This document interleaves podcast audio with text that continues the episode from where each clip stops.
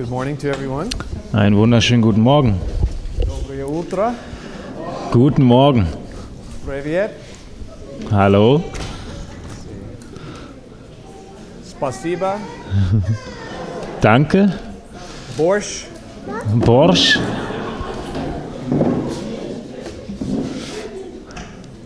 Also Carrie hat ein paar russische Worte aufgelistet, die er kann. Vier, fünf Worte kann er auf Russisch. Babuschka. Babuschka. Babuschka ist Nummer 6. That's all. Das war's auch schon. Well, the Lord has given us another beautiful day. Der Herr hat uns heute einen wundervollen Tag gegeben.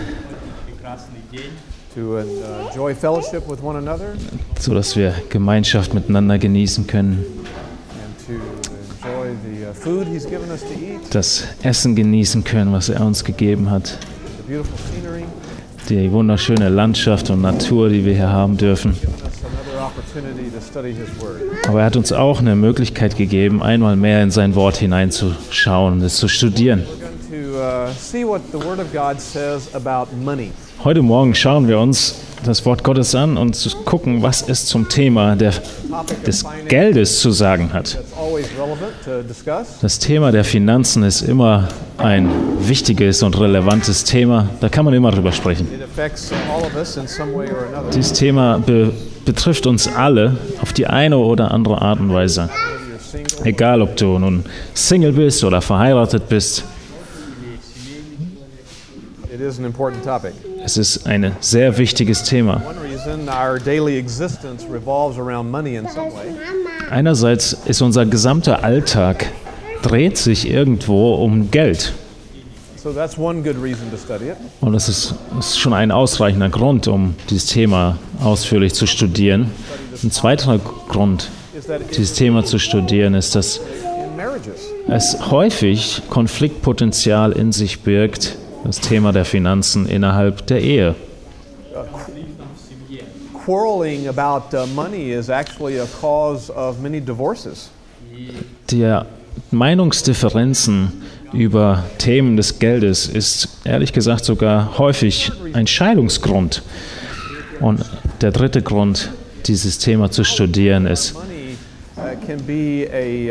dass die Art und Weise, wie wir mit unserem Geld umgehen, ist ein Kennzeichen und zeigt uns, wie unser geistlicher Zustand aussieht.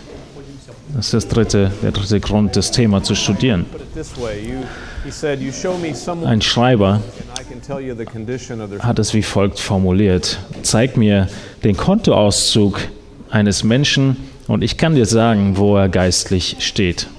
So it is an important topic.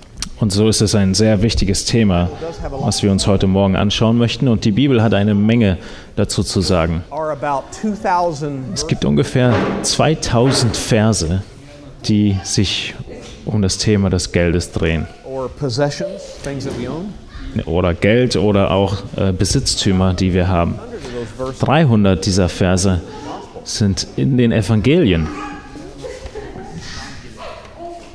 It's surprising to us, actually, that Jesus spoke more about money than he did about heaven and hell. Es überrascht uns wahrscheinlich, aber Jesus hat mehr über das Thema des Geldes und der Besitztümer gesprochen, als über Himmel und Hölle zusammen. So, to study this topic uh, from Scripture requires that we look at a lot of verses. Wenn wir also dieses Thema aus der Schrift studieren wollen, dann müssen wir uns sehr viele Bibelstellen angucken. Und deshalb werde ich sehr viele Bibelstellen erwähnen. Ich werde sie aber viele davon nur beiläufig erwähnen uh, und werde äh, in meinen Worten zusammenfassen, was ihre Aussage ist. But when we put all the verses, Und wenn wir all diese Verse dann zusammenfassen, we find some, some basic uh, principles regarding money. dann finden wir grundlegende Prinzipien heraus, was die Bibel über das Thema Geld zu sagen hat. So, there are these five basic principles related to Und so schauen wir uns heute fünf grundlegende Prinzipien zum Thema des Geldes an. Das erste Prinzip ist, dass unser Geld von Gott kommt. Da müssen wir beginnen. And we can flesh that out uh, by uh, Wir werden das äh, mehr und mehr ausbreiten, dieses Prinzip und diese Thematik. That God owns everything that we have. Und es kommt daher, dass Gott eigentlich alles gehört, was wir haben. Es ist eigentlich vollkommen egal, ob wir über Geld reden oder über andere Besitztümer. It all, all came from Him, and therefore He ultimately owns it. All das kommt letztendlich von Gott und deshalb gehört es unterm Strich auch ihm. In Psalm 24, 1, It says, the, the earth is the Lord's, and da heißt es, dem Herrn gehört die Erde und was sie erfüllt. Alles, was auf der Erde irgendwo sich bewegt oder ist, gehört ihm. In Haggai finden wir einen Vers, It's chapter 2, verse 8. in Haggai Kapitel 2, Vers 8. Da sagt Gott, das Silber gehört mir und all das Gold ist mein. So we ultimately don't own anything that we have. Letztendlich gehört uns also eigentlich gar nichts von all dem, was wir haben. And so that means we are taking care of it for Him. Und das bedeutet, dass wir all das nur verwalten, was eigentlich ihm gehört. Und die Bibel nennt genau das Verwalter. Wir sorgen uns um all die Dinge, die eigentlich ihm gehören. Das ist etwas, woran wir uns immer und immer wieder erinnern müssen.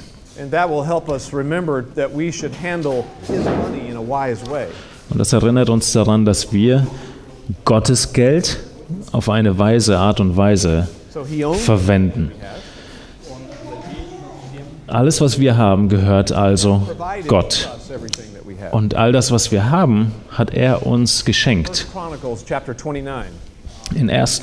Chronik 9 12 says this. heißt es in Vers 12, And riches and honor uh, come from you, God. dass Reichtum und Ehre von Gott kommen. Das ist eine andere Art und Weise zu sagen, dass all das, was wir haben, von Gott kommt und eigentlich ihm gehört.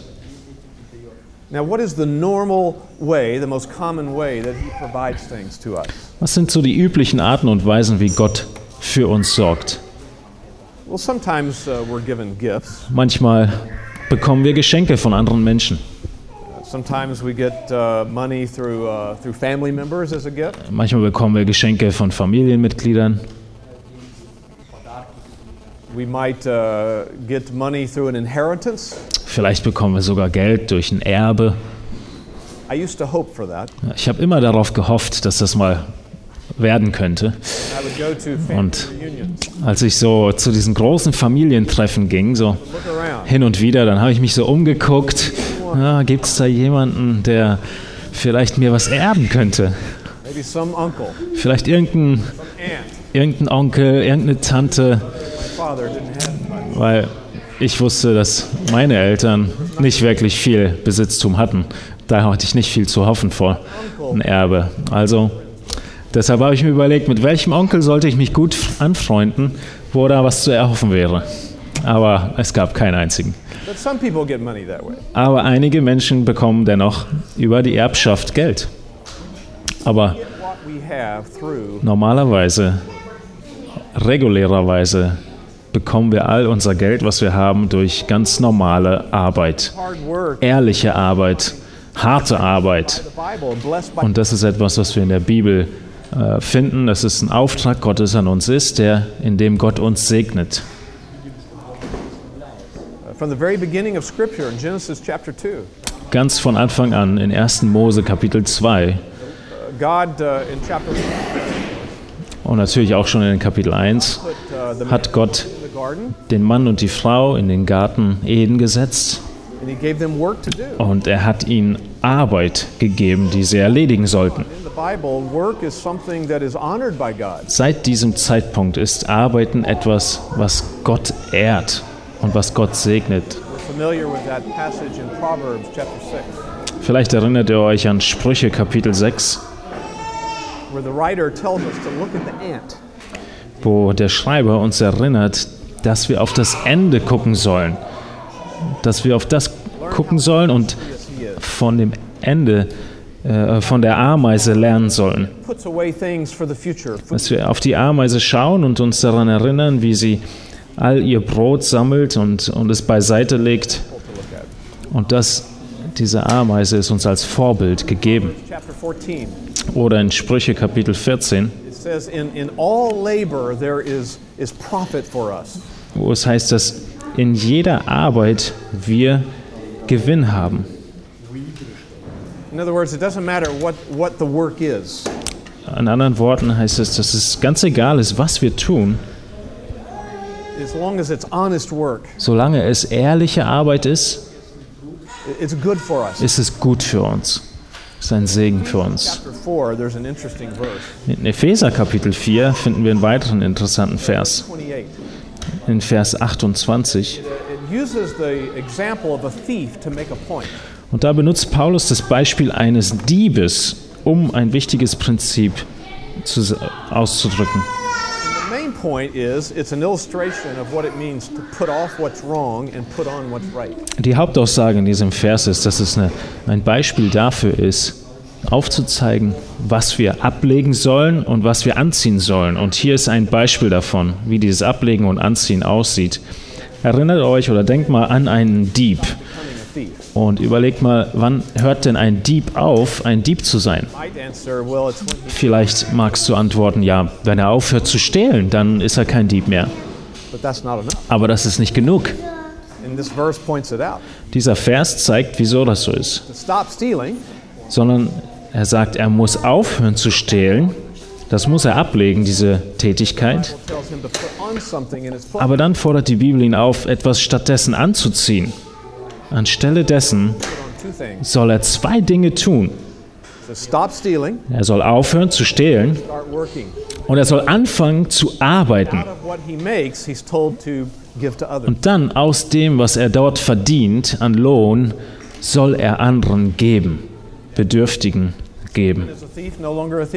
Wann ist also ein Dieb kein Dieb mehr? Wenn er aufhört zu stehlen, anfängt zu arbeiten and out of what he makes, he starts giving to und von dem Lohn, den er erarbeitet, anderen weitergibt. When he does that over time, he builds a new habit. Und wenn er das über eine Zeit lang tut, dann baut er eine neue Gewohnheit auf. Yes, It's another verse that, that highlights the importance of work. Wir wollen heute Morgen einfach nur betonen, dass das ein weiterer Vers ist, der die Wichtigkeit des Arbeitens betont. So arbeiten wir und so bekommen wir an Geld ran. Ein wenig oder auch mehr. Gott ergibt uns die Fähigkeit, dass wir überhaupt arbeiten können. Und es gibt auch einen Bibelvers, der genau das aussagt. In uh, Deuteronomy chapter 8, verse 18, In 5. Mose 8 it says, 18 Remember the Lord your God, heißt es, so gedenke doch an den Herrn, dein Gott, denn er ist es, der dir Kraft gibt, solchen Reichtum zu erwerben. Alle Fähigkeiten, alle Fertigkeiten, die wir haben, das ganze Intellekt, was wir haben,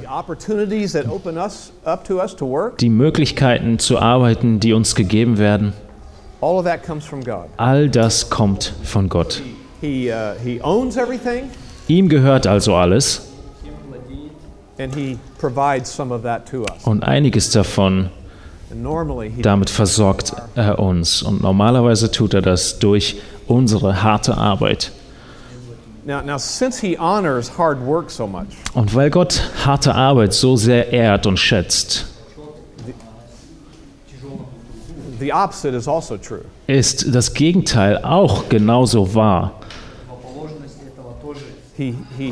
Nämlich, dass er Faulheit hasst. Und die Bibel spricht auch darüber deutlich. In verschiedenen Sprüchen finden wir Aussagen über Faulheit. In Proverbs 19, it says that that In laziness Sprüche to a deep sleep. 19 heißt es, dass, dass Faulheit uns in einen Tiefschlaf bringt.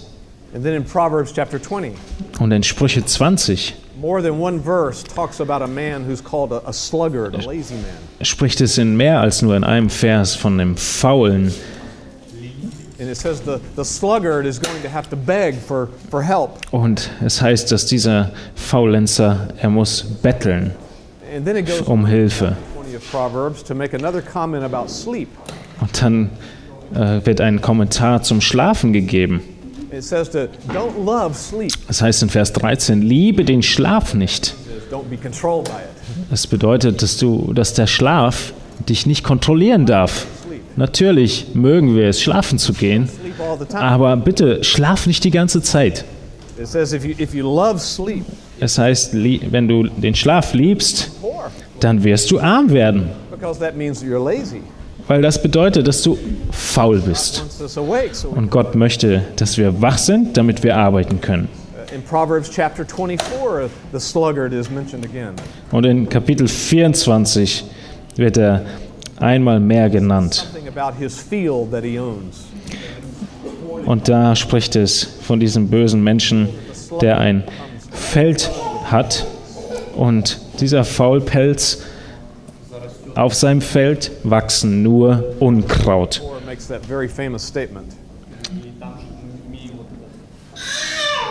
Und dann ist in Kapitel 24 diese berühmte Aussage, dass es nur ein wenig Schlaf braucht And poverty comes on. und Armut kommt über uns wie ein Dieb. So all this fits the idea that our money comes from God.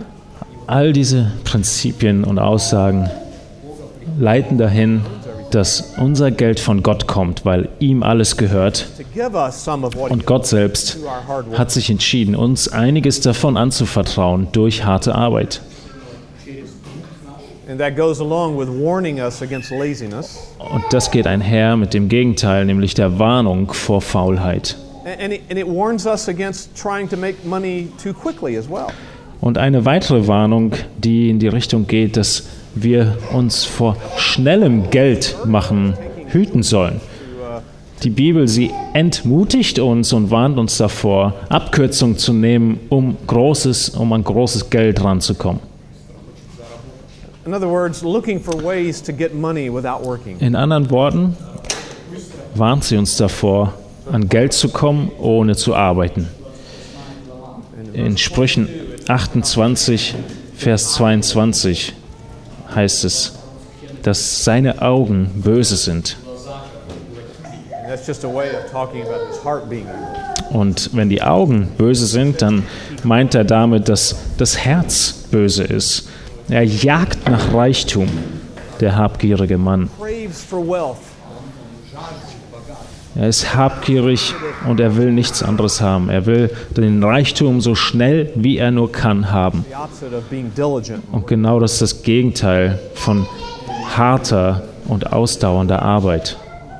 I want to look at one verse, though, that in the New Testament that talks about how important uh, diligence and work is to Wir God. möchten uns einen Vers im Neuen Testament angucken, wie wichtig ein ausharrendes und anhaltendes Arbeiten ist.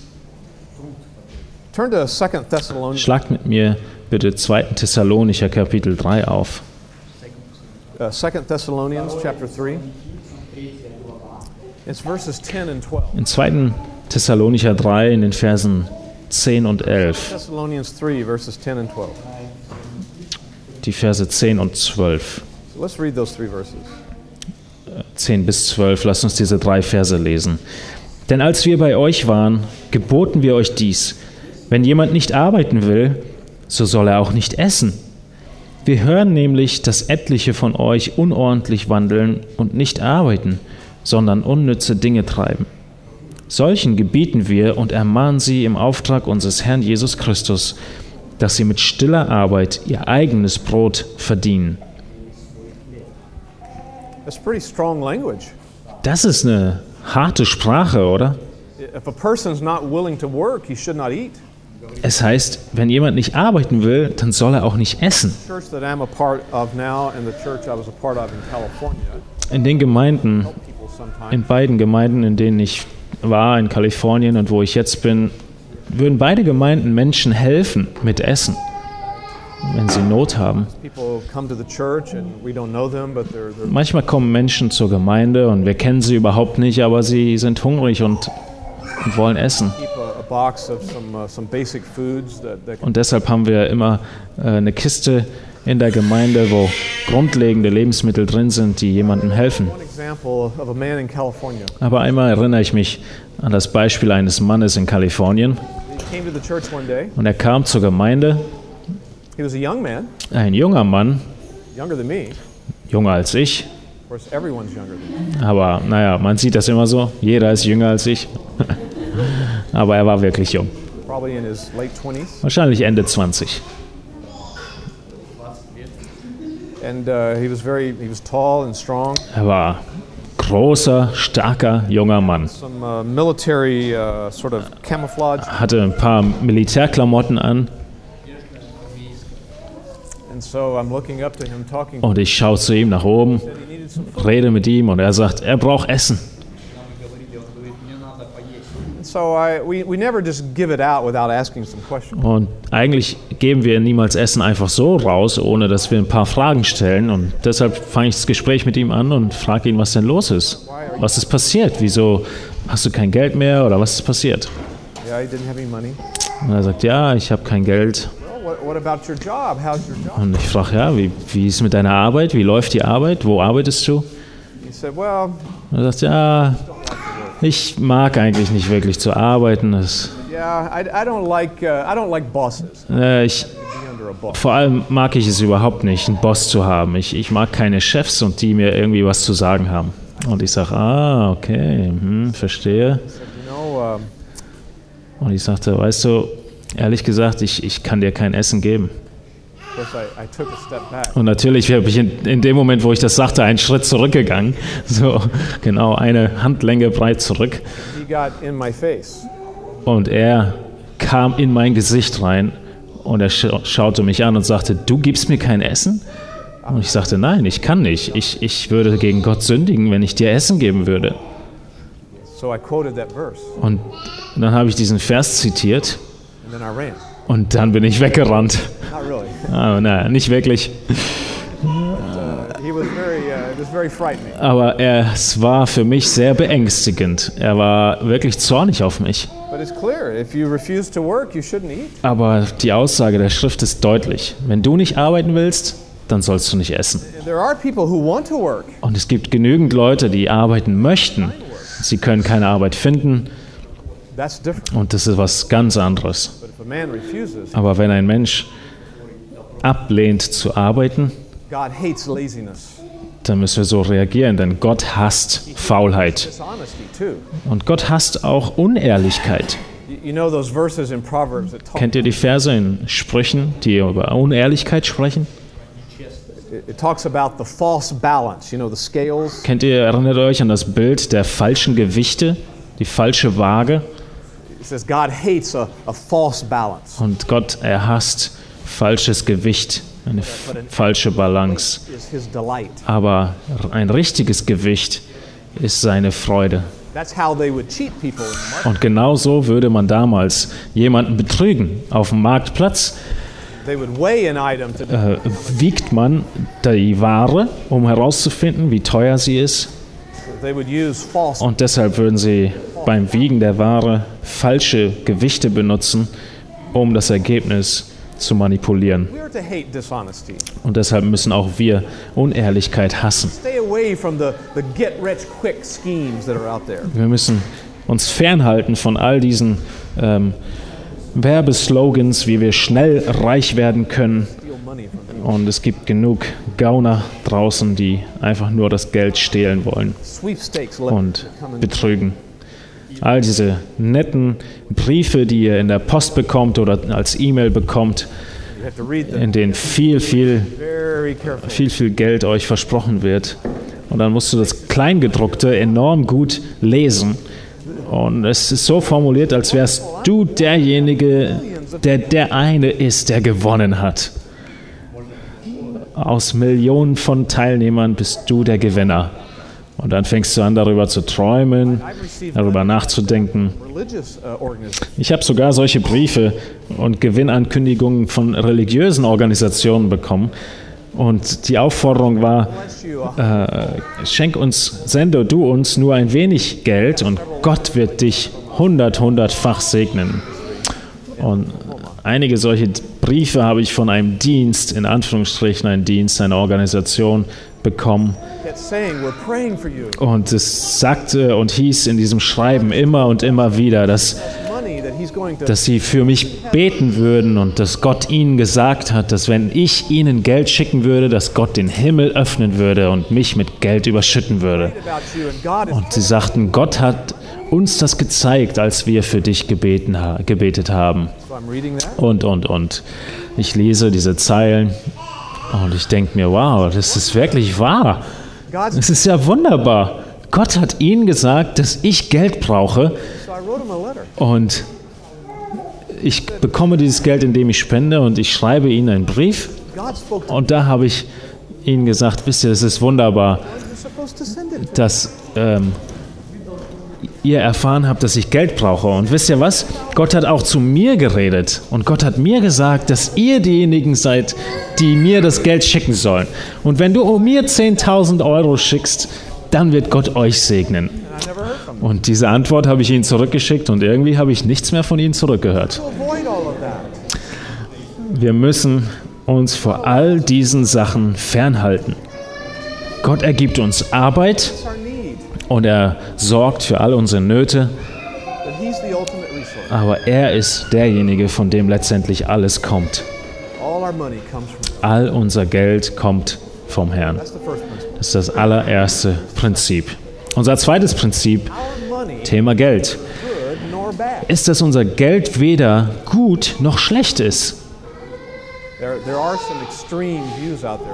Es gibt da draußen ein paar extreme Sichtweisen zu dieser Sache. Einige glauben, dass ein Gläubiger überhaupt kein Geldbesitz haben sollte. Sie sollten gar nichts besitzen. It's wrong for a Christian to drive a new car. Sie würden sagen, es ist falsch für einen Gläubigen, einen Neuwagen zu fahren. Es ist falsch für einen Christen, neue Kleidung zu kaufen. Because uh, somehow they have it in their mind that money and, and possessions Denn in ihrem Kopf ist irgendwie dieses Gedankengut, dass Geld und Besitztümer an sich böse sind. Aber sie sind an sich nicht böse. Sie sind neutral, sie sind weder gut noch böse. Paul wrote this to Timothy in 1 Timothy 6. Das hat Paulus in 1. Timotheus 6 deutlich beschrieben. In verse 17, it says that God Heißt es in 1. Timotheus 6, Vers 17,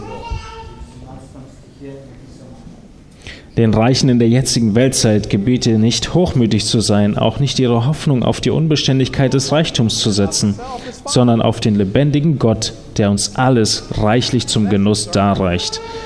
Das Geld ist neutral, Besitztümer sind in Ordnung, aber die Bibel, sie warnt vor einer Sache sehr deutlich. Die Bibel warnt nicht davor, Geld und Dinge zu besitzen,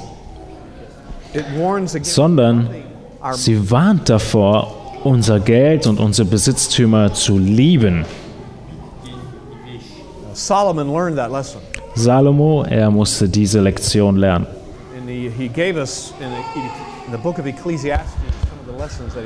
Und in dem Buch Prediger beschreibt er einige dieser Lektionen, die er selber gelernt hat. Und so beschreibt er in Prediger Kapitel 5, It says about loving money. was er über die Geldliebe sagt. Er sagt, wisst ihr, jemand, der Geld liebt, er wird niemals befriedigt werden durch das Geld. Das ist ein interessanter Gedanke, weil wenn wir das Geld lieben, dann wird das Geld uns nicht befriedigen, nicht zufrieden machen. Und das Neue Testament sagt genau dieselbe aus, hat genau dieselben Aussagen. Nämlich in 1. Timotheus 6 Verse 10, in Vers 10. probably the most uh, familiar verse to us about this. Wahrscheinlich einer der äh, bekanntesten Verse in diesem Thema in 1. Timotheus 6, Vers 10. Denn die Geldgier ist eine Wurzel allen Böses, alles Bösen. Etliche, die sich ihr hingegeben haben, sind vom Glauben abgeirrt und haben sich selbst viel Schmerzen verursacht. So money is not the root of all evil. Das Geld ist also nicht die Wurzel alles Bösen, sondern die Geldgier, das Lieben des Geldes ist die Wurzel allen Bösen. Uh. Und der eine oder andere von euch wird sagen, ach, wisst ihr, darum muss ich mir überhaupt keine Sorgen machen, weil ich habe überhaupt nicht viel Geld. Aber- Es hat überhaupt nichts damit zu tun, wie viel du hast. Ob du viel oder wenig besitzt, sondern es ist eine Frage deiner Einstellung, deiner Gedanken.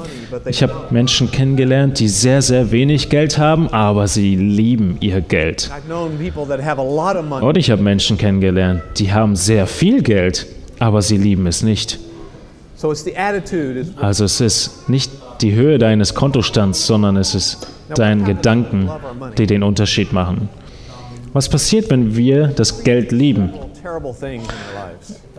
Es kommt zu mehreren schrecklichen Dingen in unserem Leben. Beispielsweise ist es so, dass es zu Ungenügsamkeit und Unzufriedenheit führt. Die Bibel sagt uns deutlich, dass wir unser Leben leben sollen und genügsam sein sollen. Aber wenn wir unser Geld lieben, dann sind wir andauernd ungenügsam, weil wir immer mehr haben möchten. Let's look at 1 Timothy again, chapter 6, Wir sind immer noch in 1. Timotheus Kapitel 6 verses 6 and 7. und schaut da in Verse 6 und 7 hinein. Es ist allerdings die Gottesfurcht eine große Bereicherung, wenn sie mit Genügsamkeit verbunden wird. Denn wir haben nichts in die Welt hineingebracht und es ist klar, dass wir auch nichts hinausbringen können. Eigentlich ein sehr grundlegender Gedanke, oder? Wir haben nichts in die Welt hineingebracht und wenn wir sterben, können wir auch nichts mitnehmen. Vielleicht habt ihr einen Prediger schon mal sagen hören, die diese Illustration verwenden hören, dass wenn du eine Beerdigung eines Zeremonie, Zeremonie siehst und der Sarg, er wird äh, getragen, dann findest du niemals einen Umzugs-LKW, der hinter dem Sarg hergeht und, äh, oder herfährt und all diese Besitztümer mitgeht, mitnimmt. He's not taking all his possessions with him. Dieser Tote, er kann all seine Besitztümer nicht mehr mitnehmen. But when a person loves his money, he's forgotten that. Aber wenn ein Mensch sein Geld liebt, dann hat er das vergessen. He's forgotten the importance of just living a godly life. Er hat vergessen, dass es wichtig ist, ein Leben in Gottesfurcht und in Genügsamkeit zu leben. Look at Hebrews chapter 13. Lass uns Hebräer Kapitel 13 angucken. Hebrews 13, verse 5. In Hebräer 13 heißt es in Vers 5 Very direct statement to us here. eine sehr, sehr direkte Aussage. Euer Lebenswandel sei frei von Geldliebe. Begnügt euch mit dem, was vorhanden ist. Denn er selbst hat gesagt, ich will dich nicht aufgeben und dich niemals verlassen. So very clear, we're not to love money. Sehr deutlich, wir sollen das Geld nicht lieben. Und wir sollen uns begnügen mit dem, was wir haben. E- Selbst wenn wir mehr Geld äh, verdienen und wir mehr Sachen kaufen können. Das ist okay, das zu tun. Aber. Es ist niemals in Ordnung, wenn wir dabei unzufrieden und ungenügsam sind Und unser Herz so, so schnell voll von Geiz wird. So if, if we love money, it can lead to this discontent. Wenn wir also unser Geld lieben, dann führt es schnell zu dieser Ungenügsamkeit. Und es führt zu einer weiteren Sache, die schrecklich ist. Ungenügsamkeit und unserer Zerstörung. 1 Timothy 6 again, Zurück zu 1. Timotheus 6 verse 9. in Vers 9. See, the Apostle Paul said a lot about this to Timothy. Merkt ihr? Paulus hat Timotheus echt eine Menge darüber gesagt, wie es um das Geld steht. Und so heißt es in Vers 9, denn die, welche reich werden wollen, fallen in Versuchung und Fallstricke und viele törichte und schädliche Begierden, welche die Menschen in Untergang und Verderben stürzen. We have examples of that in the Bible. Von dieser Tatsache haben wir Beispiele in der Bibel. Menschen, die Zerstörung erlitten haben und Verderben und Untergang erlitten haben, weil sie Geld geliebt haben. Achan ist im Alten Testament ein Beispiel. Im Neuen Testament erinnern wir uns an Ananias und Sapphira, an Judas Iskariot, einen der Jünger. Ihre Leben sind vollkommen ruiniert. That's what happens when we love money. Und genau das passiert, wenn wir Geld lieben. We become easily deceived Wir werden sehr schnell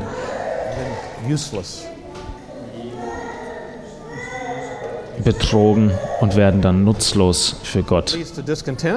Es führt also zu Ungenügsamkeit, es führt in den Verderben und es führt zu äh, geistlichem Niedergang. Erinnert ihr euch an Matthäus Kapitel He 6, says you cannot serve God wo es heißt, dass du nicht Gott und dem Geld gleichzeitig dienen kannst? Du kannst nicht zwei Herren haben.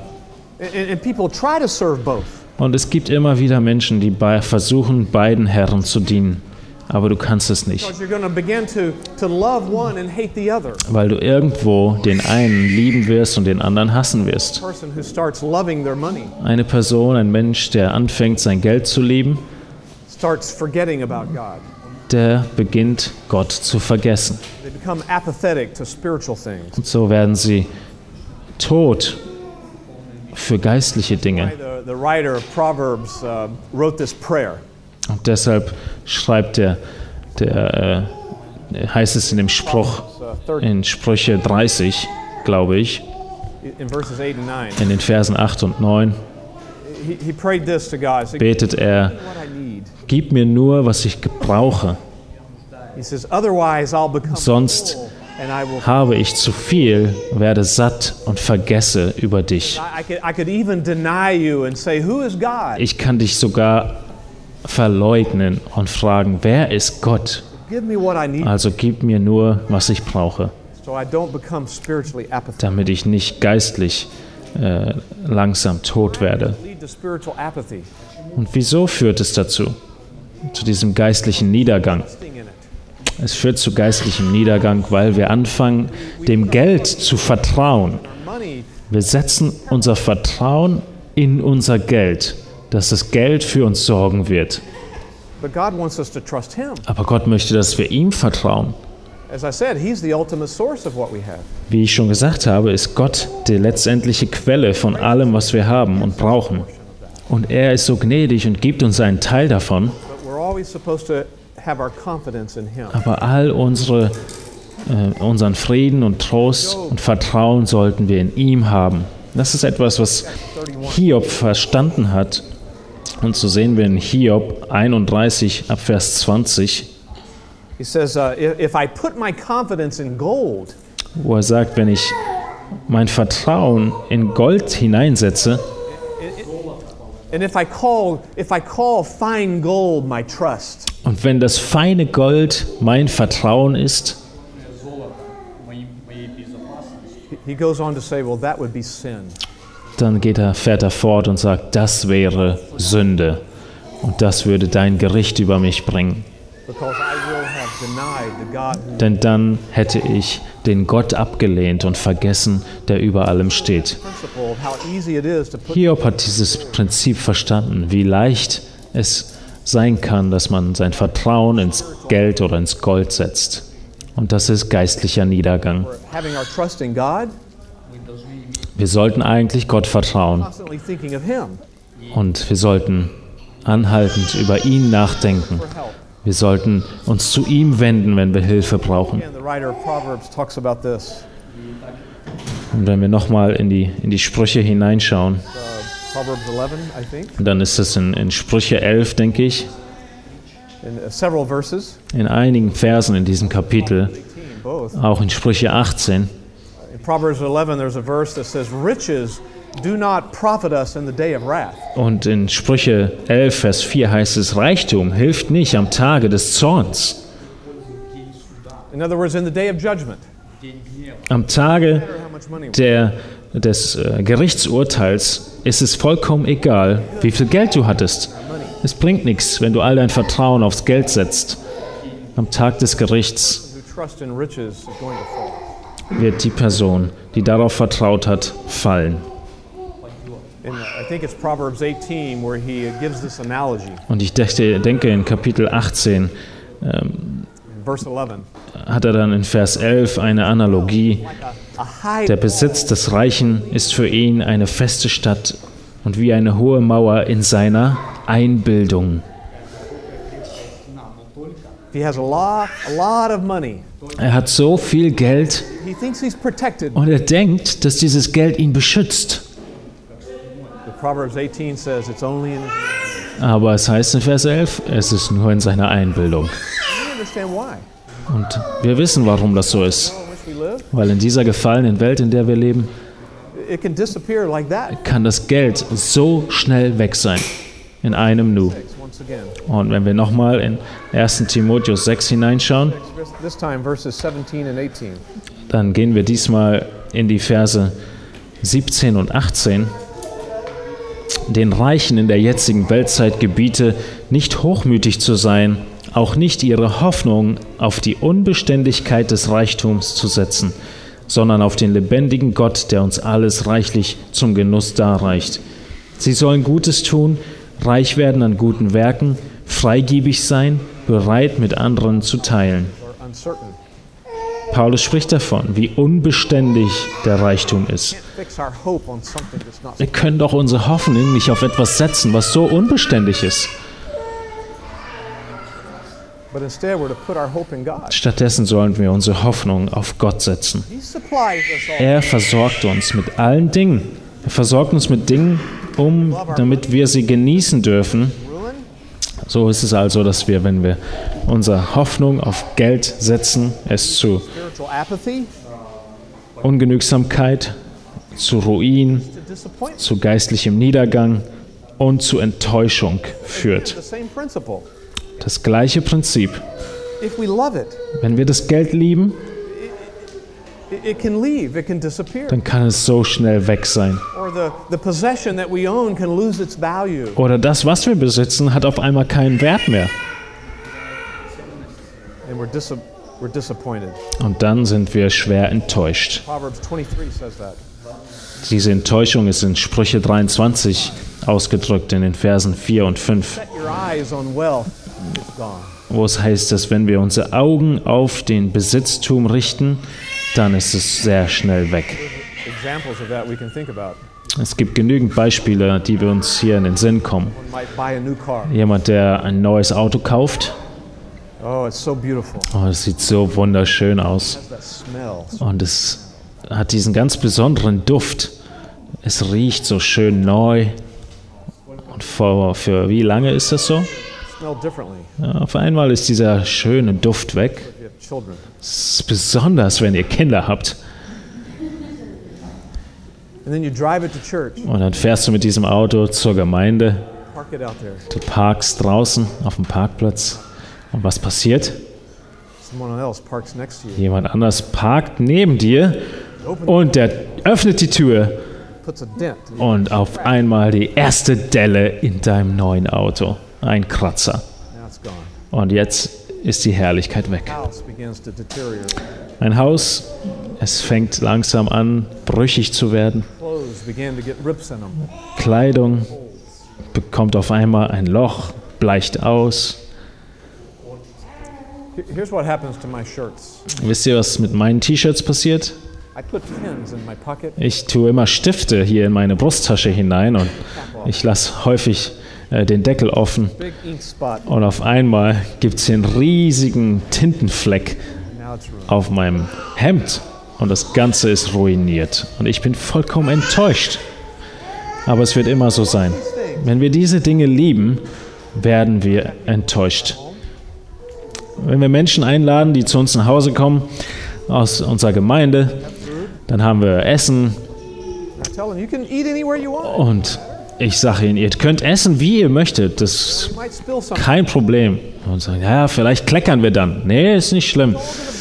Ihr könnt, ihr könnt ruhig kleckern. Es wird sowieso alles irgendwann verbrennen. Es ist etwas, was uns für diese Welt für eine Zeit lang gegeben ist. Ist kein Problem. Es ist also in Ordnung, Besitztümer zu haben, aber wir müssen gewarnt sein, sie nicht zu lieben. Theft. If we love our money, Die Geldliebe, sie führt auch zu Diebstahl.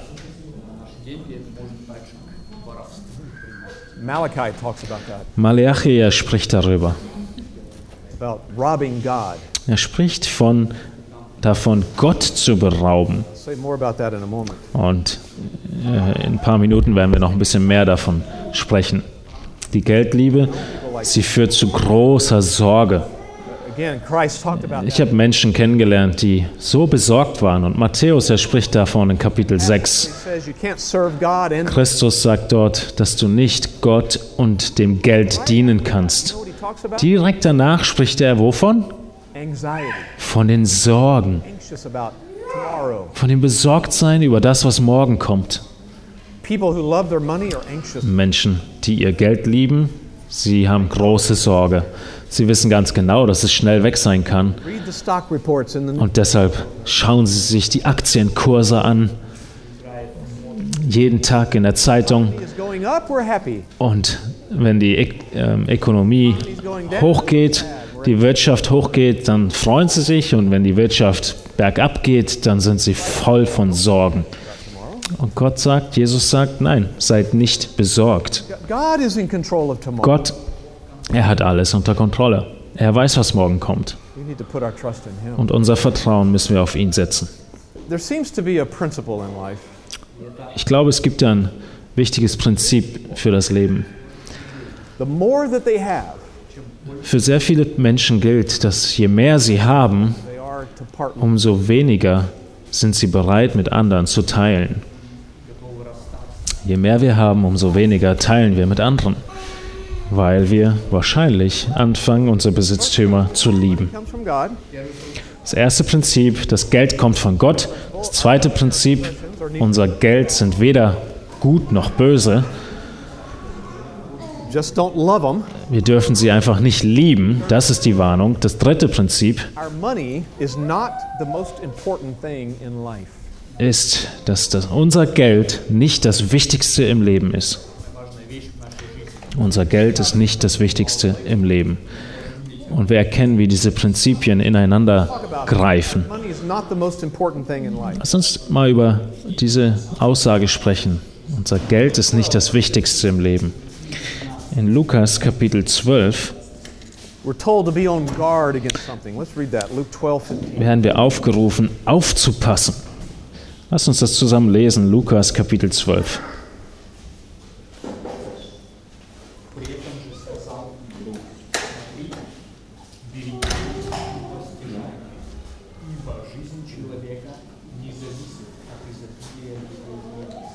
So even if we possess a lot, Ich habe den Vers nicht mitbekommen, den er vorgelesen hat in Kapitel 12. that's not what should define us. Selbst wenn wir viel haben, dann sollen wir aufpassen, dass das uns nicht definiert und uns lenkt, sondern es gibt etwas Wichtigeres in dieser Welt. Das Erste, was wichtiger ist, haben wir schon with God. darüber gesprochen, nämlich unsere Beziehung zu Gott. Uh, Christ told us this. Christus, er hat uns deutlich gesagt, What is it going to profit a man if he gains? was bringt es einem Menschen, wenn er die ganze Welt gewinnt und dabei seine Seele verliert? So which is more important? Was ist also wichtiger? Die Welt zu gewinnen, sehr viel zu haben, zu besitzen oder der Zustand unserer Seele? Unsere Seele, sie bleibt in Ewigkeit. Irgendwo werden wir die Ewigkeit verbringen, entweder im Himmel oder in der Hölle. Also ist unsere Seele weitaus wichtiger als das, was wir für diese kurze Zeit besitzen. Und der Schreiber der Sprüche schreibt 15, in Sprüche 15 uh, verses 16 and 17. in Versen 16 und 17. He says, Better is a little with the fear of the Lord Besser ein wenig mit der Furcht des Herrn als großer Reichtum und ein unruhiges Gewissen dabei. Lieber ein wenig davon, was Gott gefällt. Besser ein wenig haben. Denn das ist viel wichtiger. Paulus, er hat etwas Ähnliches gesagt Philippians 3, in Philippa Kapitel 3, verses 7 and 9. Verse 7 bis 9. Whatever things were gained for, to me, I counted them all as loss. Da hat er gesagt, aber was mir Gewinn war, das habe ich um Christus willen für Schaden geachtet. Nur damit ich Christus kennenlerne. Alles andere ist weniger wichtig, als Christus kennenzulernen. So that's more important than your possessions and your money. Christus, er ist also wesentlich wichtiger als all deine Besitztümer. Vielleicht hast, bist du jemand, der sehr wenig hat. Vielleicht bist du auch jemand, der viel hat. Ich weiß es nicht. question is not how much you have. Es ist egal, wie viel du hast. Die Frage ist, kennst du Christus? Liebst du die geistlichen Dinge? Liebst du es, dem Herrn zu dienen? Are you going to go to heaven when you die? Wirst du in den Himmel kommen, wenn du stirbst? The rest of it doesn't matter. Alles andere ist unwichtig. Es gibt noch mehr, was wichtiger ist als das Geld. Die Familie ist wichtiger als Geld. Uh, this certainly relates to marriage. Da sind wir wieder beim Thema der Ehe und Familie, nämlich in Sprüche Kapitel 31, wo die vorbildhafte Ehe, Frau beschrieben ist, in Sprüche 31. Ein herrliches Kapitel für Frauen, es durchzustudieren und zu sehen, was Gottes Vorbild für eine Frau ist. Und da heißt es in Vers 10 in Sprüche 31,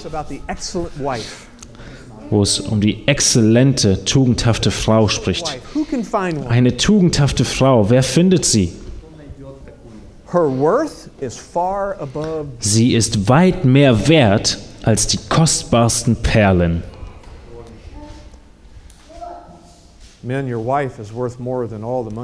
Ihr Männer, wisst ihr was? Eure Ehefrau ist mehr wert als all das Geld dieser Welt. Ihr könnt alles verlieren. Have a wonderful wife. Und eine wunderbare Frau, sie ist viel mehr wert. Du bist gesegnet durch den Herrn, durch sie. Und genau dasselbe wird auf der anderen Seite aus Sicht der Frau für den Mann wahr sein. Damit beinhaltet sind auch die Kinder. Sie sind wichtiger als Geld. Die Kinder kosten richtig viel Geld. Das ganze Geld, sie durchzufüttern, ist teuer. Je älter sie werden, je teurer wird es mit ihnen. Aber sie sind viel mehr wert als alles Geld. Denn Familie ist viel wichtiger. Ein wichtiger und bekannter Vers daraus ist, äh, ist Psalm 126.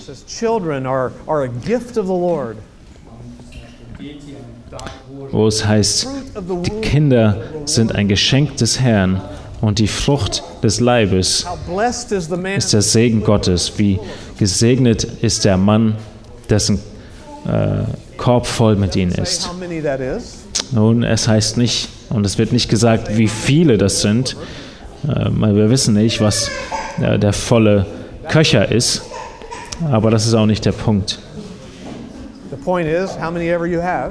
Der Punkt ist, die Aussage ist, dass egal wie viele du hast, sie sind ein Segen Gottes für dich. all of that, family is more important than our money. Lass uns das erinnern. Familie ist wichtiger als Geld. Wir lieben unsere Kinder. Uh. Sie sind eine große Freude für uns. Uh. Und selbst wo wir jetzt hier sind, schreiben wir mit ihnen kleine Kurznachrichten. Unsere vier Kinder sind in drei verschiedenen Staaten in den USA, wo sie leben. uh, two of them are in the university right now. Zwei von ihnen sind ja noch in der Uni. And uh, one is in a, a, a nursing program to become a, Und einer von ihnen äh, ist äh, in der Ausbildung zum, ja, zum, zum männlichen Krankenschwester. and uh, if he were here, he would tell you Und wenn er hier wäre, würde er Folgendes sagen. that he's not a good student. Er würde sagen, er ist kein guter Student. Der Klassenraum ist ein sehr schwieriger Ort für ihn.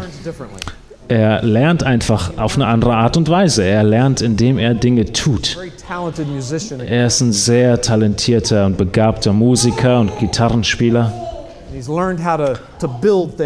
Er hat gelernt, wie man Sachen baut. Er baut Lautsprecher, er baut äh, Effektpedale. He, he- he's learned how to work on cars. Er hat si- sich beigebracht, wie man Autos repariert. He invents things to put on his car. Er erfindet Dinge, die er an sein Auto ranbaut. That's how he learns, Und so lernt er, nicht im Klassenzimmer. So he decided to go to college, Und dann entscheidet er sich, an die Uni zu gehen, um ein Krankenpfleger zu werden.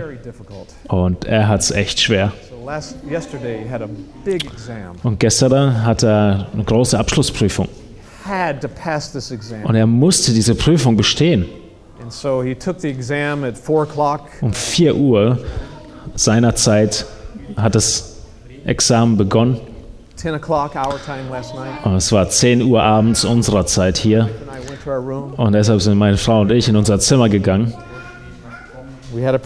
Und wir haben eine Gebetsgemeinschaft im Zimmer gehabt. Und wir schreiben unsere SMS. Eine unserer Töchter äh, packt es gleich auf Facebook drauf. Betet, betet, betet, bitte betet. Die ganze Welt soll beten. Das Universum soll für ihn beten. Wenn es doch Menschen geben sollte auf anderen Planeten, so, so mögen sie beten. So we got the text this morning, Und heute Morgen haben wir die Nachricht bekommen. Und er hat es geschafft. Er hat bestanden. Und so freuen wir uns und schreiben unsere Nachrichten und schreiben, preis den Herrn, Halleluja. Es gibt also, wie dieses Beispiel zeigen sollte, viele Herausforderungen und Situationen mit Kindern. Aber wir sind gesegnet durch die Kinder. Viel, viel mehr als durch Geld. God is more important. Unsere Beziehung zu Gott ist wichtiger. Unsere Beziehung zu unserer Familie ist wichtiger. Und unsere, drittens ist unsere Beziehung zueinander, zu anderen, wichtiger als Geld. Ein weiterer Vers in den Sprüchen dazu. Proverbs 19, verse 1. In Sprüchen 19, Vers 1. It's better that a Besser ein Armer sein, der in seiner Lauterkeit wandelt, als ein Verkehrter, der verdrehte Lippen hat. Besser arm in Lauterkeit, als verkehrt mit verdrehten Lippen. Was will Salomo hier aussagen? Was heißt es zu sagen, besser arm zu sein, aber integer zu sein, in Lauterkeit wandeln? Wir müssen beschreiben, was es heißt, in Lauterkeit zu wandeln. Was ist Integrität? Integrität hat etwas mit deinem Ruf zu tun. Wie sehen andere dich? Hast du Charakter? Dann wird das von anderen gesehen. Und das bedeutet, du hast einen Ruf, du hast ein Zeugnis. Und das ist wesentlich wichtiger, als Geld zu haben. Hast du in den Augen anderer Integrität? And then another proverb that's very important. Ein weiterer Spruch, der da wichtig ist, Proverbs 22, verse 1. ist in Sprüchen 22.1. It says, A good name Ein guter Name ist wertvoller als großer Reichtum. Was heißt es, einen guten Namen zu haben? Das bedeutet, dass du ein gutes Zeugnis hast. Menschen hören deinen Namen und sie denken an eine Person mit Charakter. Ja, mit dieser Person möchte ich gerne zusammen sein. Es ist eine liebenswürdige Person, eine großzügige, gnädige Person. Sie opfern sich auf für andere. Ich möchte so wie diese Person werden. Und auf der anderen Seite gibt es Leute, die haben sehr viel Geld, aber keine Integrität. Und leider ist mein Vater ein Beispiel davon. Uh, Äh, Mein Vater ist zum Herrn gegangen vor einigen Jahren, but Many, many years ago, when I uh, moved to California, I moved there to go to seminary. Vor vielen Jahren, als ich nach Kalifornien umgezogen bin, bin ich dahin nach, nach Kalifornien, um an die Bibelschule zu gehen. to write my father a letter. Und ich wollte meinem Vater einen Brief schreiben. When I was younger, I, I didn't honor him the way I should. Als ich nämlich jünger war, habe ich ihn nicht auf die Art und Weise geehrt, wie ich es sollte. At times, I was even embarrassed that my father was a pastor.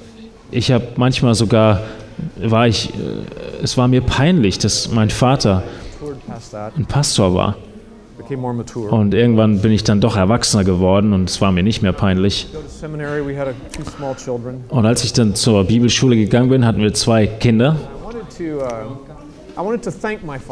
Und ich wollte meinem Vater danken. Ich wollte ihn ehren. Und wie ich vorher schon sagte, er hatte überhaupt kein Geld. Er hat mir kein Erbe überlassen. Aber er hat mir etwas viel Besseres hinterlassen. Also er, mein Vater ist ein gutes Vorbild in dieser Sache. Er hatte nämlich einen guten Namen statt viel Geld. Er hat viele Gemeinden betreut in der Gegend.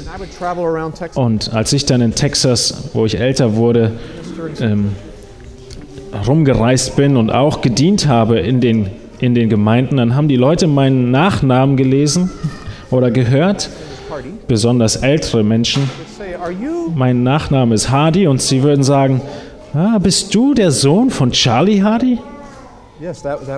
Und dann sage ich, ja, ja, das war mein Vater. Und dann sagen sie, oh, wir haben deinen Vater geliebt. Er war unser Pastor. Er hat uns geliebt. Er hat uns gedient. Er hat uns geholfen. Und diese Worte, diese Aussagen habe ich mehrmals gehört. Und so schreibe ich, schrieb ich meinem Vater einen Brief und ich habe diesen Spruch erwähnt und ihm gesagt, du hast mir einen guten Namen hinterlassen wegen deiner Integrität. Und das ist viel wichtiger als Reichtum. Beziehungen sind wichtiger als Reichtümer und Besitztümer. It's in the context of relationships that ministry takes place. Es ist in dem Zusammenhang von Beziehungen, wo der Gemeindedienst, der geistliche Dienst stattfindet. Das muss viel, viel wichtiger sein als all unsere Besitztümer. Fourth principle. Nummer vier, Prinzip Nummer vier ist, dass unser Geld weise ausgegeben werden soll, verwendet werden soll. Wir müssen unser Geld weise verwenden. Zwei Dinge, die hier genannt werden müssen, die wir nicht tun dürfen. Wir dürfen uns nicht übermäßig verschulden.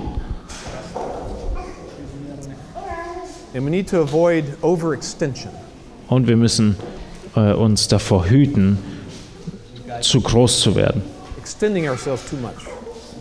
uns, uns ein bisschen zu weit auszubreiten sozusagen. Ich werde die beiden erklären. Okay, the first one Das erste, overindulging, zu viele Schulden machen, much, kommt daher, dass man zu viel möchte, zu viel will. spending our money just to have more. Geld auszugeben, einfach nur um mehr zu haben. Wir wollen mehr und mehr und mehr und mehr. Es interessiert uns überhaupt nicht, ob wir das Geld jetzt weise ausgeben oder nicht. Wenn ich es kaufen kann, dann kaufe ich es. Ich gehe Richtung Kauf, äh, ob ich es nun brauche oder nicht. Wir gehen in ein Geschäft und wir wollen eigentlich eine Sache kaufen auf unserer Einkaufsliste und wir kommen nach Hause und wir haben zehn Sachen gekauft. Aber wir wussten gar nicht, dass wir sie brauchen, bis wir dann dahin gekommen sind und sie gesehen haben. Und die Leute, denen diese Läden gehören, die wissen ganz genau, wie das funktioniert. Uh, Da besonders am Ende äh, bei der Kasse, in der Kassenzeile, da äh, stellen sie gewisse Dinge hin und einige Dinge sind ein bisschen weiter unten, sodass eure Kinder die besser sehen können.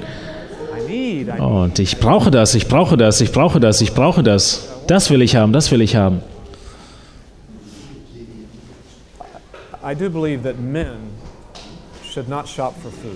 Und ich bin überzeugt, dass Männer nicht einkaufen gehen sollten, um Essen zu kaufen.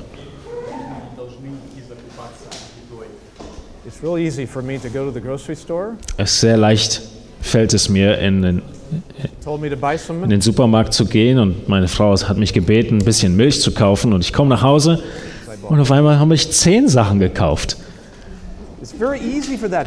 Und das passiert sehr, sehr, sehr schnell. Und die Bibel warnt uns davor. Die Bibel warnt vor den Extremen in dieser Hinsicht, wo es zu einer Bindung wird, zu einem Zwang. We can come to poverty. Und das führt zu Armut. It says this in Proverbs 23, verse 21. In Sprüche 23 spricht es davon. It talks about the heavy drinker and the glutton. Da geht es um den, um den äh, Trinker The idea is over drinking and overeating. und, und den, der zu viel isst. Der eine trinkt zu viel, der andere isst zu viel. Und beide kommen in Armut. Sie essen zu viel, sie nehmen zu viel, sie kaufen zu viel. Und das führt zu Armut. Und das, was da die Grundlage ist, ist dieses impulsive Einkaufen. Wenn wir auf diese Art und Weise leben, durch unsere äh, Reize geführt und geleitet, wir sehen etwas und wir wollen es haben und es wird zu einem Lebensstil. About you know, one or two times it happens to you. Wir sprechen jetzt nicht hier davon, dass das ein oder zweimal hin und wieder mal geschieht, dieses Verhalten, sondern dass es ein Lebensstil wird. Dann wirst du arm werden. Wir müssen und können das ver vermeiden, indem wir Einkaufslisten schreiben und dann Preise vergleichen und nach Angeboten suchen. We wait for things to come on. Wir warten, bis gewisse äh, Waren und Produkte im, im Angebot sind, runtergesetzt werden und wir suchen nach weisen Entscheidungen. Vielleicht können wir etwas gebraucht kaufen statt neu. All diese Dinge gehören dazu, wenn wir dieses Problem angehen wollen, dass wir unser Geld weise ausgeben. Und umso teurer etwas wird, umso mehr Zeit sollten wir uns lassen, bevor wir es kaufen. it's one thing to maybe buy a couple of food items that you didn't intend to buy. Es ist eine Sache, ein paar Lebensmittel mehr zu kaufen, als die auf der Einkaufsliste standen. It's another thing to go to town and Aber es ist was anderes, äh, in die Stadt zu gehen und, und ein Auto zu sehen und zu sagen, oh, das mag ich, ich kaufe das Auto. Oh, da ist noch ein Auto, das gefällt mir eigentlich auch, ich nehme das auch mit. Das ist natürlich ein extremes Beispiel, aber ihr versteht die Aussage. Umso teurer etwas ist, umso länger solltest du darüber nachdenken. let some time go by. Lass Zeit vergehen Und du wirst merken, dass dieses Verlangen, dieser Wunsch, das unbedingt haben zu müssen, weniger wird. und du dann eine weise Entscheidung treffen kannst, ob du es wirklich brauchst oder nicht. Also es ging nicht um zu viel Schulden machen, sondern um zu viel einkaufen. Und das zweite Problem uh, Ist das Schulden machen und ausleihen, dass du es niemals zurückzahlen kannst.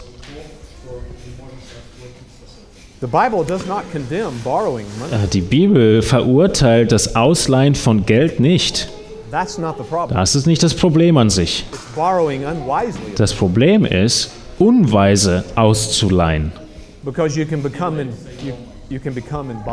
Weil du in eine Abhängigkeit gerätst Here's what makes it wrong. und es dich bindet. Und was das Ausleihen falsch macht, zur Sünde macht, ist ein Ausleihen, das niemals beabsichtigt, zurückzuzahlen. Oder ein Ausleihen ohne die Möglichkeit, ohne die Fähigkeit zurückzuzahlen. Because I, I just want it now. I, Oder Ausleihen, weil ich nicht warten kann, weil ich das jetzt kaufen will und deshalb leihe ich aus. Also Ungeduld. Und dann kommen wir in, in die Bindung hinein und die Zahlungen, die Zinsen, Die Raten werden fällig und wir können monatlich nicht mehr zahlen. Und die Rate wird überfällig.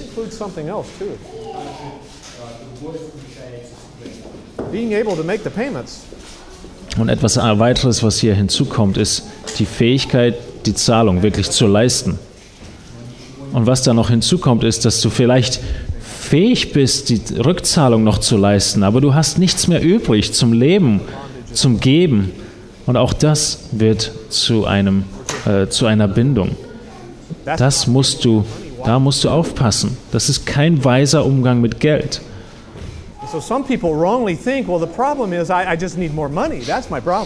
Einige Menschen, sie denken, das Problem liegt darin, dass ich mehr Geld brauche. Aber das ist nicht das Problem.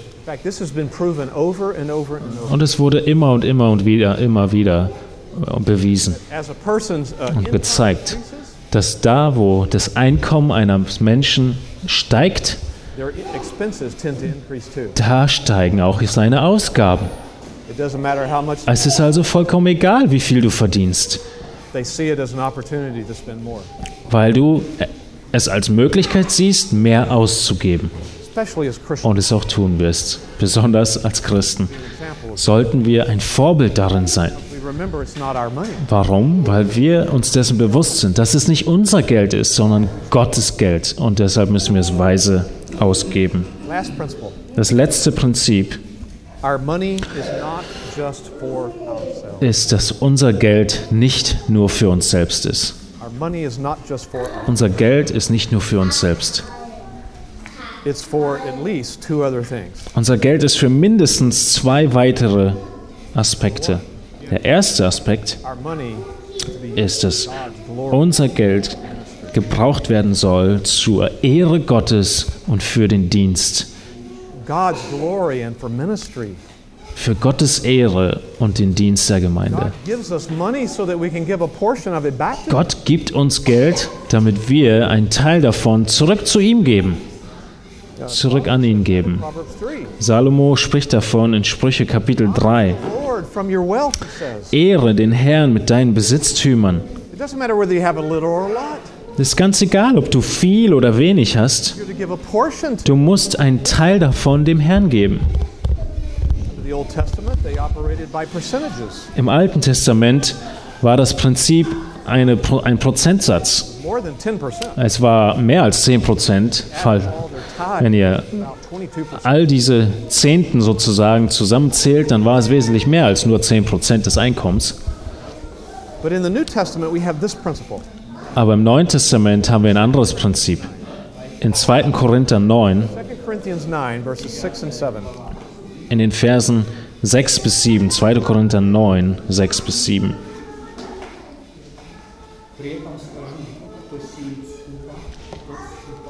Das aber bedenkt, wer kärglich sät, der wird auch kärglich ernten.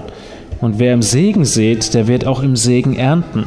Jeder, wie er sich im Herzen vornimmt, nicht widerwillig oder gezwungen, denn einen fröhlichen Geber hat Gott lieb.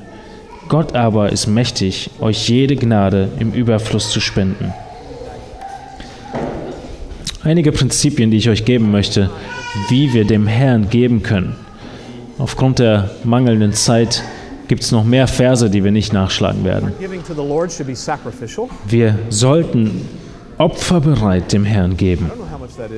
Ich weiß nicht, was das für dich bedeutet und dein Budget, aber es sollte einen Aspekt des Opferns beinhalten.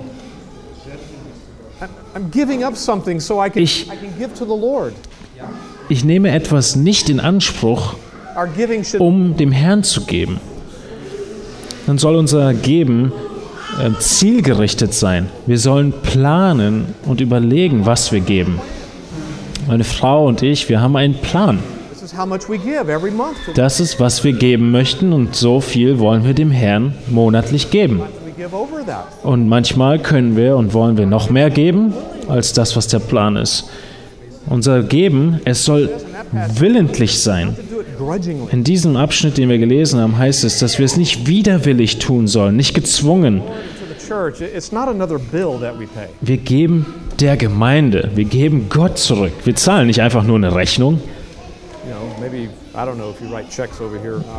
Ich weiß nicht, ob ihr Schecks schreibt. Ich glaube, keiner schreibt mehr Schecks, aber wir, wir benutzen unsere Karten. Aber wie wenn du einen Überweisungsträger ausfüllst und deine Rechnung bezahlst. Wieder eine Rechnung bezahlen, wieder diesen, diesen, diesen, diese Überweisung ausfüllen und hier muss ich das bezahlen, hier muss ich meinen Elektriker bezahlen, hier muss ich mein Gas bezahlen, hier muss ich mein Telefon bezahlen. Und jetzt muss ich noch eine Überweisung schreiben für die Gemeinde. Naja, schreibe ich die auch noch. Aber das ist nicht die Art und Weise, wie es gemacht werden sollte, sondern es ist eine willentliche Entscheidung, dem Herrn zu geben. Ein weiteres Prinzip ist, dass es fröhlich gegeben werden sollte. Gott liebt einen fröhlichen Geber. Wow, das ist ein echt starker Begriff hier. Es heißt, dass wir geben sollten mit, mit Lachen und Freude. So I I don't know how you take offerings in your church. Ich weiß nicht, wie ihr die Spenden einsammelt in der Gemeinde. Different people do it different ways. Einige Gemeinden tun es unterschiedlich. We actually pass an offering. Ah, Und bei uns ist es so, dass wir tatsächlich so, so eine äh, Spendenteller ruhig gehen, durchgehen lassen. Ist Teil unseres Gottesdienstes und wir lassen die Spende einsammeln und wir sagen, Oh, here comes the offering plate. liebe Gemeinde, ihr müsst darüber euch freuen. Ich kann es kaum erwarten, meine Spende abzugeben. Endlich kommt sie zu mir. Endlich kommt dieser Teil des Gottesdienstes. Lass mich endlich geben. Und hier, hier, hier ist noch ein bisschen mehr. Ich möchte noch ein bisschen mehr geben. Das ist die Einstellung, die wir beim Geben haben sollten. Das ist, was der Herr erwartet. Er hat dir ein bisschen Geld gegeben, um deine Nöte zu stillen, um, um äh, gewisse Dinge zu freuen, dich daran zu freuen im Leben, so wie diese Gemeindefreizeit hier. Aber er wartet auch, dass du einen Teil davon zurückgibst an ihn. Und zwar äh, mit Grundlage dieser Prinzipien. Und das sollten wir planen. Wir sollten sogar planen und einkalkulieren, dass wir mehr geben, wenn irgendwo Nöte äh, aufkommen. Wenn es spezielle Anliegen gibt und Nöte, 1 Corinthians dass wir geben können. in chapter 16. In 1. Korinther hat Paulus einen Vers dazu, in, in 1. Korinther 16, Money aside. Dass man Geld beiseite legt, um den Heiligen zu geben, die in Not sind. Wir geben also regelmäßig der Gemeinde, dem Herrn, und wir sparen Geld für spezielle Anliegen und spezielle Geschenke. Im Alten Testament haben sie wirklich viel gegeben. Sie haben Spenden gesammelt und haben das gesamte Stiftshütte so gebaut. Mit Spenden. Sie, Entschuldigung, ich sollte sagen, sie, so, sie haben den Tempel so gebaut. Sie haben so viel Geld eingesammelt, dass sie den Leuten sagen mussten, kommt, hört auf, hört auf, spendet nicht noch mehr. Und sie mussten Sachen zurückgeben. Gold, Silber, Wouldn't it be great if your pastor wäre das nicht unglaublich toll, wenn eure Pastoren euch irgendwann sagen müssten, hört auf, ihr gebt zu viel, ihr gebt zu viel. Wir haben so viel Geld, wir wissen gar nicht mehr, wohin damit. Wir, wir haben es schon überall hingegeben. Wir haben es an die Missionare gegeben, an die armen Menschen. Es gibt keine armen Menschen mehr in der Stadt. Und wir haben einfach zu viel Geld. Hört auf zu geben.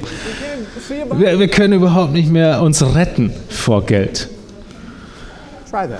Versucht das mal aus. Das ist die Art und Weise, wie wir geben sollten. Why don't people give to the Lord's work like that? Und wieso ist es denn nicht so? Wieso geben Menschen nicht dem Herrn auf diese Art und Weise? Das Erste ist, dass es zu wenig. Hingabe an den Herrn ist. Wir lieben die Welt doch mehr als den Herrn. Wir lieben unser Geld. Wir sind gebunden in dem Materialismus. Wir sind selbstsüchtig. Wir möchten es nicht abgeben.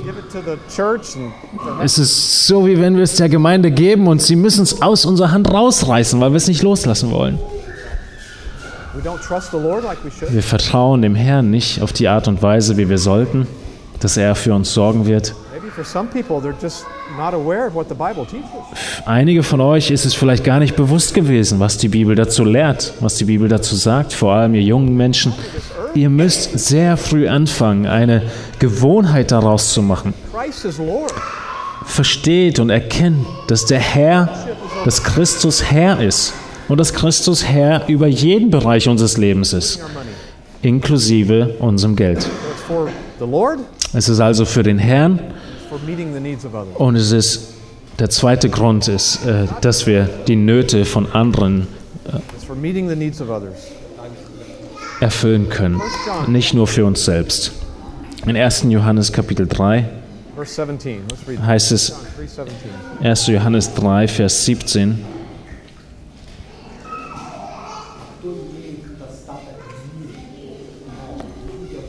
Wer aber die Güter dieser Welt hat und seinen Bruder Not leiden sieht und sein Herz vor ihm verschließt, wie bleibt die Liebe Gottes in ihm? Ganz ein paar praktische Gedanken dazu, bevor wir schließen. Ich habe schon vorher gesagt, Schulden sind nie das Problem. Was ich damit meine, ist, uh, dass es nicht sündig ist, Schulden zu machen. Das ist nicht das Problem, die Schulden an sich. Aber zu viel Schulden ist ein Problem. Ich weiß nicht, wie das äh, in Deutschland hier aussieht, ob das so ein großes Problem ist. Aber da, wo ich lebe, ist es eine große Herausforderung für viele. Und deshalb sagen wir Menschen, fang an, Schritte zu gehen, um deine Schulden zu tilgen. Fang mit der kleinsten Schuld an, die du hast. Die kleinste, der kleinste Summe, die du jemandem schuldest. Und diese Summe versuchst du abzubauen. Und dann die nächste, die nächste und die nächste.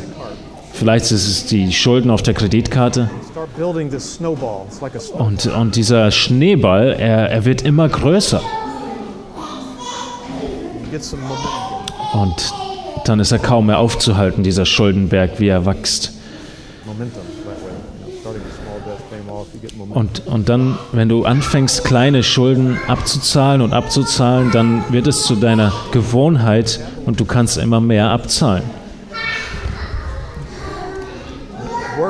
Denk daran, dass alles, was du hast, dem Herrn gehört. Arbeite hart, arbeite ehrlich,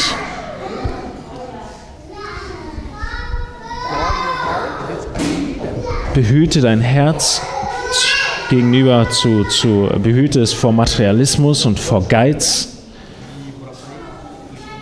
Geh nicht unvorsichtig in die Schulden hinein. Und etwas, was vollkommen grundlegend ist, etwas, was wirklich enorm wichtig ist, ich glaube, ihr solltet das aufschreiben. Sitzt ihr, seid ihr bereit? Gib nicht mehr aus, als du verdienst. Gib nicht mehr aus, als du verdienst. Ein grundlegendes Prinzip. Aber wir vergessen darüber. Gib nicht mehr aus, als du verdienst. Geh jede Ausgabe, die du hast, durch und prüfe sie. Schreibe, schreibe deine Ausgaben auf und geh mit viel Weisheit einkaufen. Pass auf, was du kaufst. Warte, sei geduldig in deinen Anschaffungen. Wenn du auf Kredit gehst, wenn du Kreditkarten benutzt, sehr, sehr weise und vorsichtig. Ich habe ein extremes Beispiel gehört mit, der, mit den Kreditkarten oder mit den EC-Karten.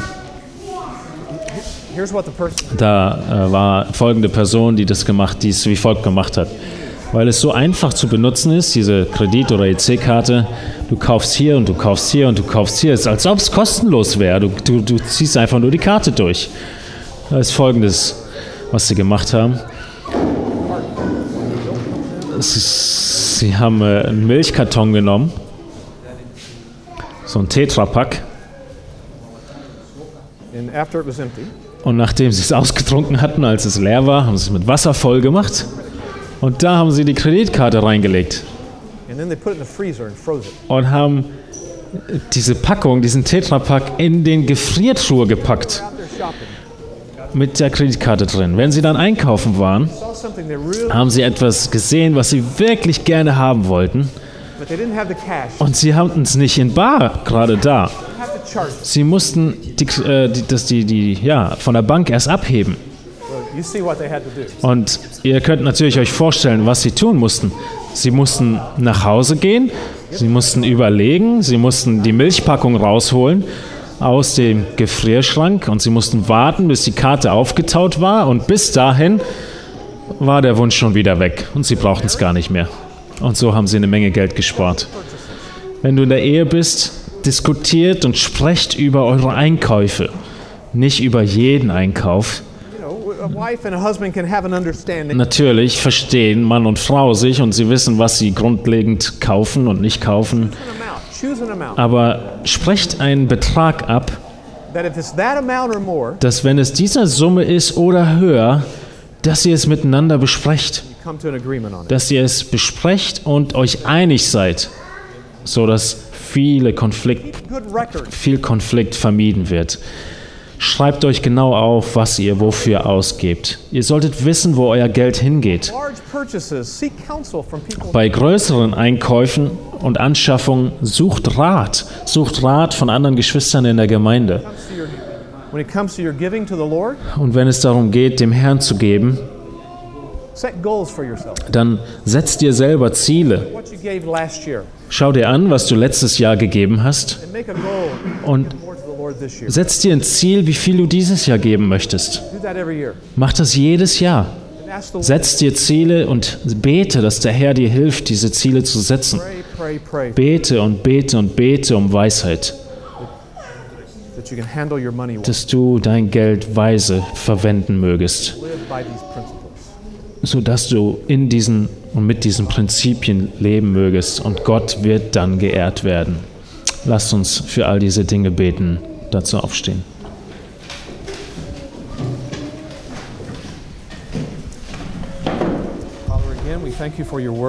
Himmlischer Vater, wir danken dir einmal mehr für dein Wort. Für dein Wort, das uns selbst in den Schritten und Wegen leitet, was wir tun sollen. Und wir müssen hier bekennen, dass wir es Zeiten gab, wo wir nicht weise mit unserem Geld umgegangen sind. Wir bekennen, dass wir zeitweise diese Welt zu sehr geliebt haben. Wir bekennen, dass wir dir nicht gegeben haben, wie du es von uns erwartest. Dass wir nicht in den Dienst und die Gemeinde gegeben haben, wie du es erwartet hast. Danke, dass du ein vergebender Gott bist. Aber Herr, wir beten, dass du all unsere Nöte erfüllen mögest und dass du uns mehr geben mögest, so dass wir mehr geben können, dass wir dich mehr verherrlichen und ehren können und anbeten können, indem wir geben. Hilf uns, ein gutes Zeugnis zu sein, dadurch, wie wir mit unserem Geld umgehen. Und du hast in deinem Wort gesagt, dass wenn wir in diesen kleinen Dingen nicht treu sind, dass du uns nicht größere Dinge anvertrauen wirst. Und so möchten wir auf dich vertrauen und deine Weisheit. In Jesu Namen. Amen.